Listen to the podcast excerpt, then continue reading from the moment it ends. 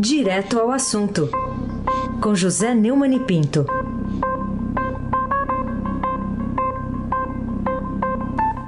Oi, Neumani, bom dia.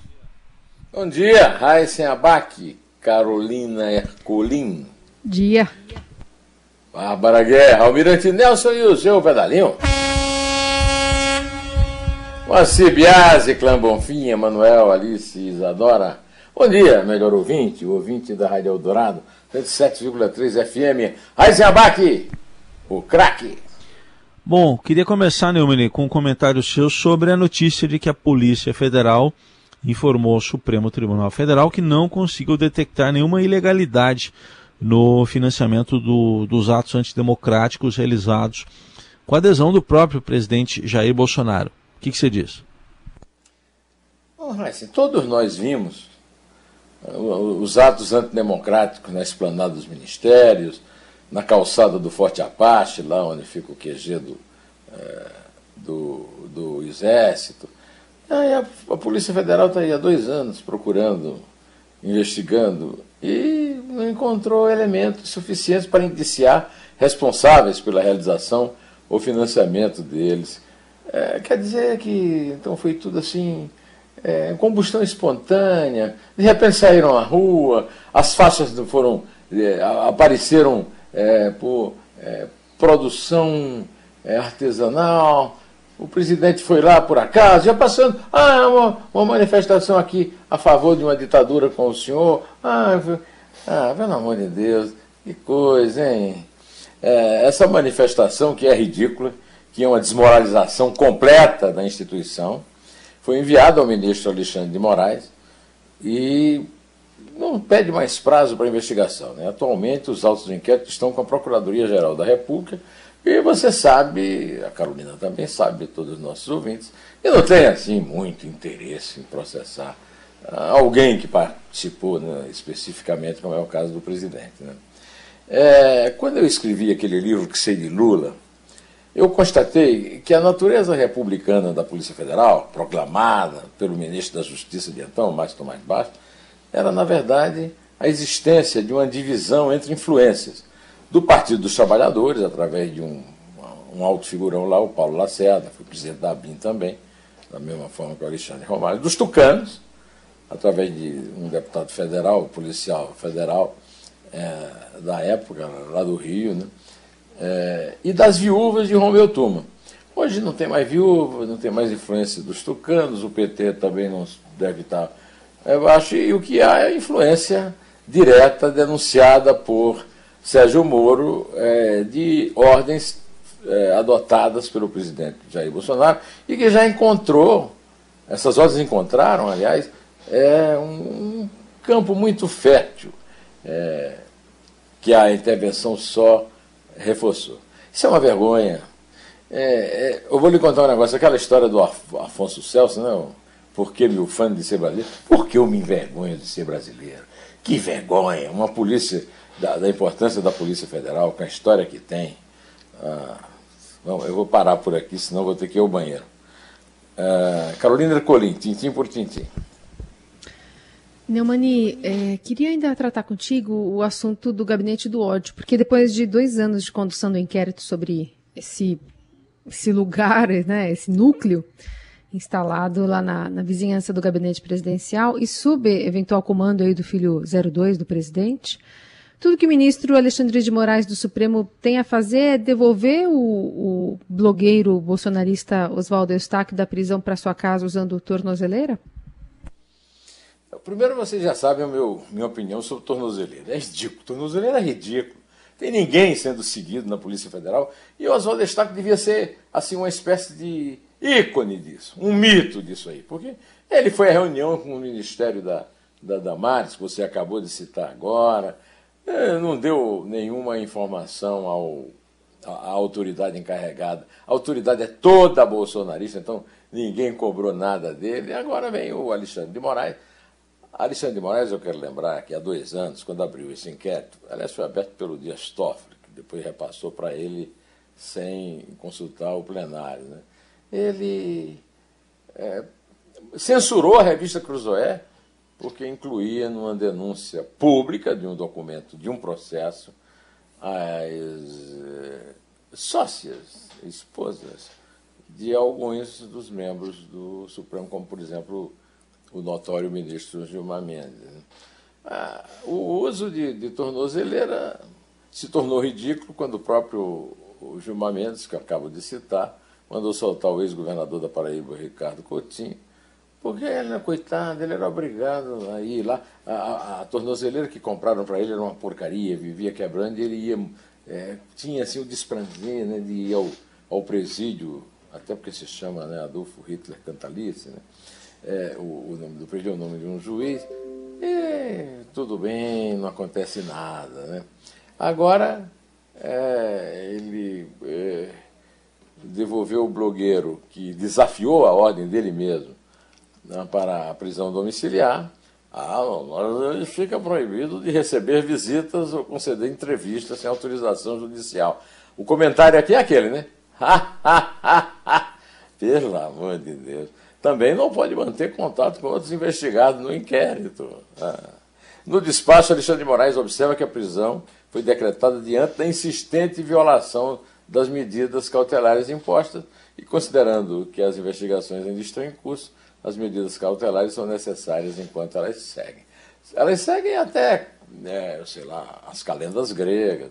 Não há justificativa para tanta demora numa investigação que começou com a censura à revista Isto É, pela qual até hoje o Alexandre Marques que diz é especialista em polícia, secretário de segurança, sabe tudo de investigação, sabe nada, ou então está escondendo. Está escondendo o quê?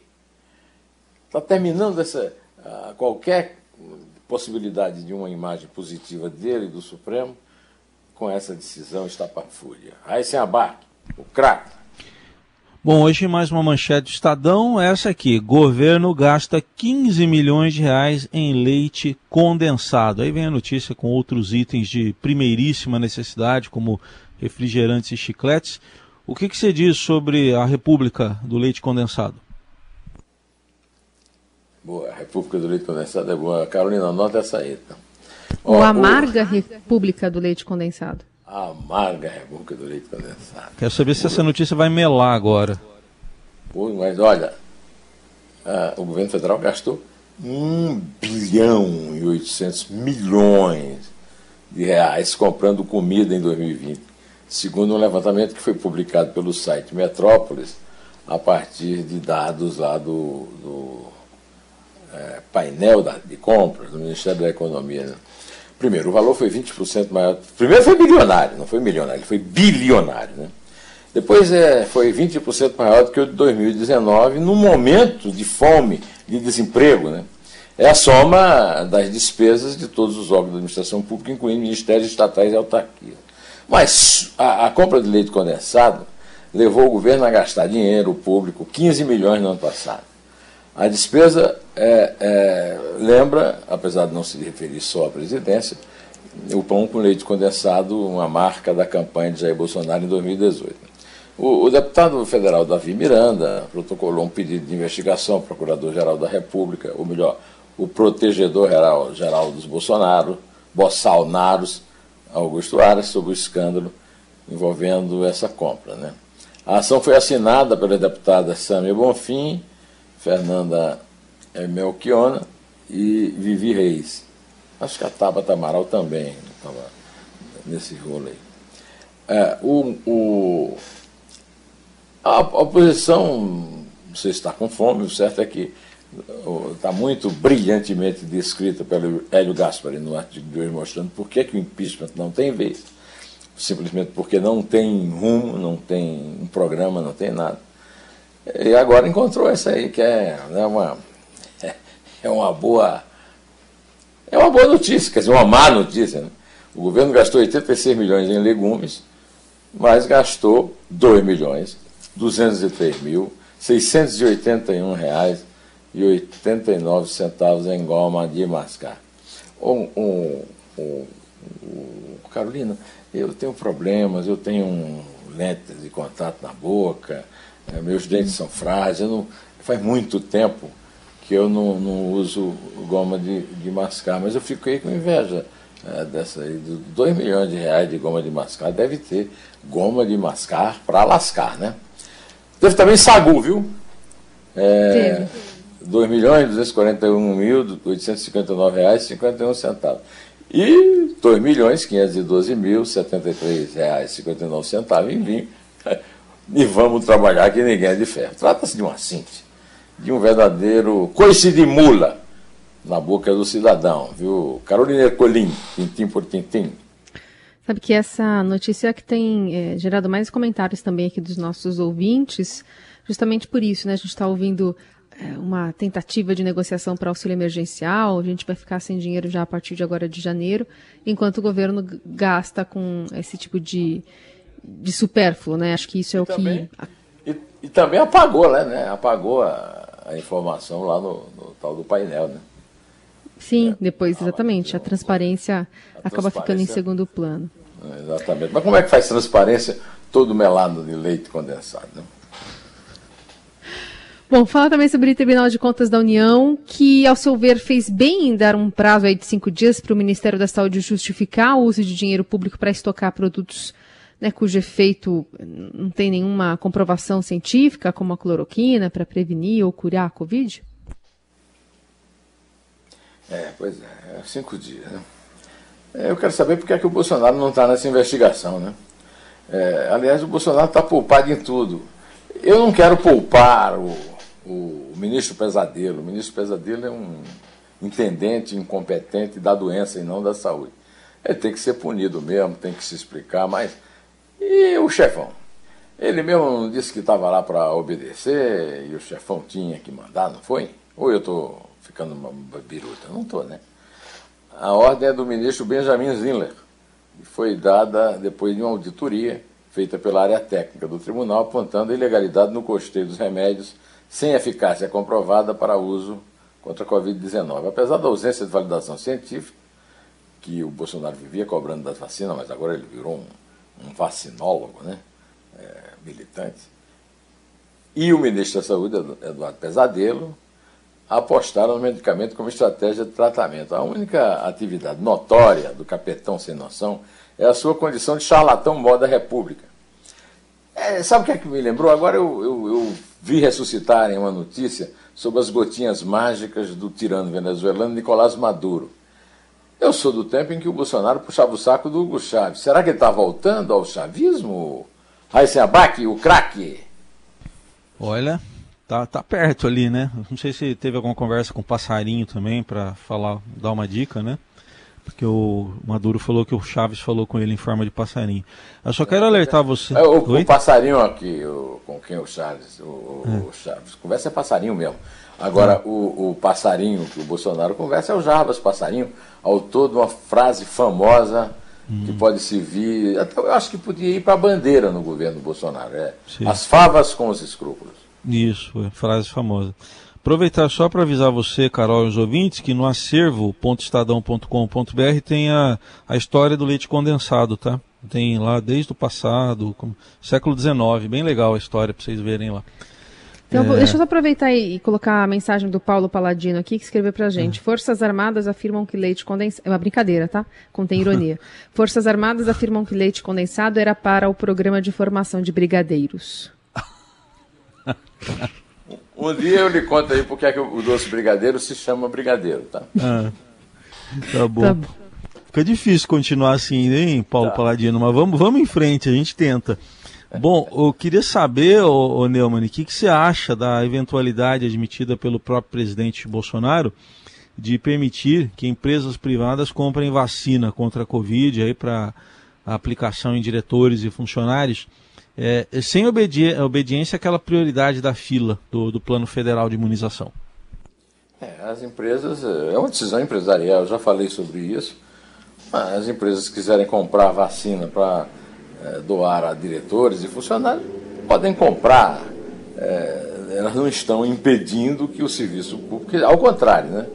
A, segundo eu entendi da declaração é, nessa língua bolsonarês que o presidente fala, pelo que eu entendi, as empresas estão negociando que também doarão a cada vacina comprada uma vacina para o serviço público. Quem tem que manter a fila é o serviço público. Aliás, quem não está mantendo a fila é o serviço público. As empresas não têm nada com isso. Os estados, as prefeituras e o governo federal é que não tem logística, competência para manter a fila. Né? Aí o prefeito recebe vacina, teve até aquele caso daquele idiota daquela enfermeira no Espírito Santo, que falou que a vacina era água. Né? A vacina, a fila do programa público é, tem que ser obedecida. Agora, as vacinas que as empresas comprarem, não vejo por que não possam distribuí-las como quiserem, além de dar uma dose para cada dose distribuída por elas para o programa. Eu quero lembrar que o que interessa, e a esquerda não. A, a esquerda é um vexame, né, um vexame total, né, inclusive no fracasso do, do Fora Bolsonaro. Né. Mas ninguém presta atenção numa coisa, olha aqui. Eu já falei aqui é, que o, o, o Instituto Butantan e, a Fiocruz tinham competência para produzir vacina. Mas os últimos dez presidentes da República, desde 73, Emílio Médici, Ernesto Geisel, João Figueiredo, todos com fotos no gabinete do capitão, lá na Câmara, né? Fernando Collor, Itamar Franco, Fernando Henrique, Lula, Dilma Rousseff e Michel Temer, é, simplesmente caíram na, no canto da sereia dos economistas que tem vacina mais barata para comprar no exterior. Né? Aí o Bolsonaro vem e, diz, e zera a importação de arma de fogo, mas corta 68,9% da cota de importação de equipamentos e insumos destinados à pesquisa científica, na hora em que o mundo inteiro está provando que vacina é uma questão de segurança nacional. Com isso, afeta as ações desenvolvidas pelo Butantan e pela Fiocruz no combate à pandemia. Em 2020, o valor foi de 300 milhões de dólares, 1 bilhão e 600 mil valores de hoje, para 2021 serão apenas 93,29 milhões. Aliás, o João Dória também autorizou o corte da obrigatoriedade de destinar 1% da arrecadação do Estado para a FAPESP, como denunciou a bióloga Maiana Zatz na série Neumann Entrevista no meu canal no YouTube. Carolina Ercolim, tintim por tintim. E que resultados práticos você acha que no final das contas pode ter aquela entrega oficial na, na, Câmara dos Deputados de um documento assinado por líderes e entidades religiosas pedindo o impeachment do, do presidente Bolsonaro? É, eu acabo de ouvir você falar exatamente do contrário também, né? Tem essa, essa turma do contra e, e, e tem a turma que está ali mamando na teta do governo. Né? As eventuais vitórias de Arthur Lira e Rodriguinho Pacheco destinam iniciativas como esta dos contra, né, aqui noticiada ao lixo das mesas das casas, mas não ao lixo da história, conforme demonstram o derretimento da popularidade do caloteiro mó da República e a condição do Brasil de párea do mundo sob o desgoverno do capetão e o seu bando. Carolina, vamos contar, por favor. É três. É dois é um. Um do Vasco e um do Palmeiras. Em pé.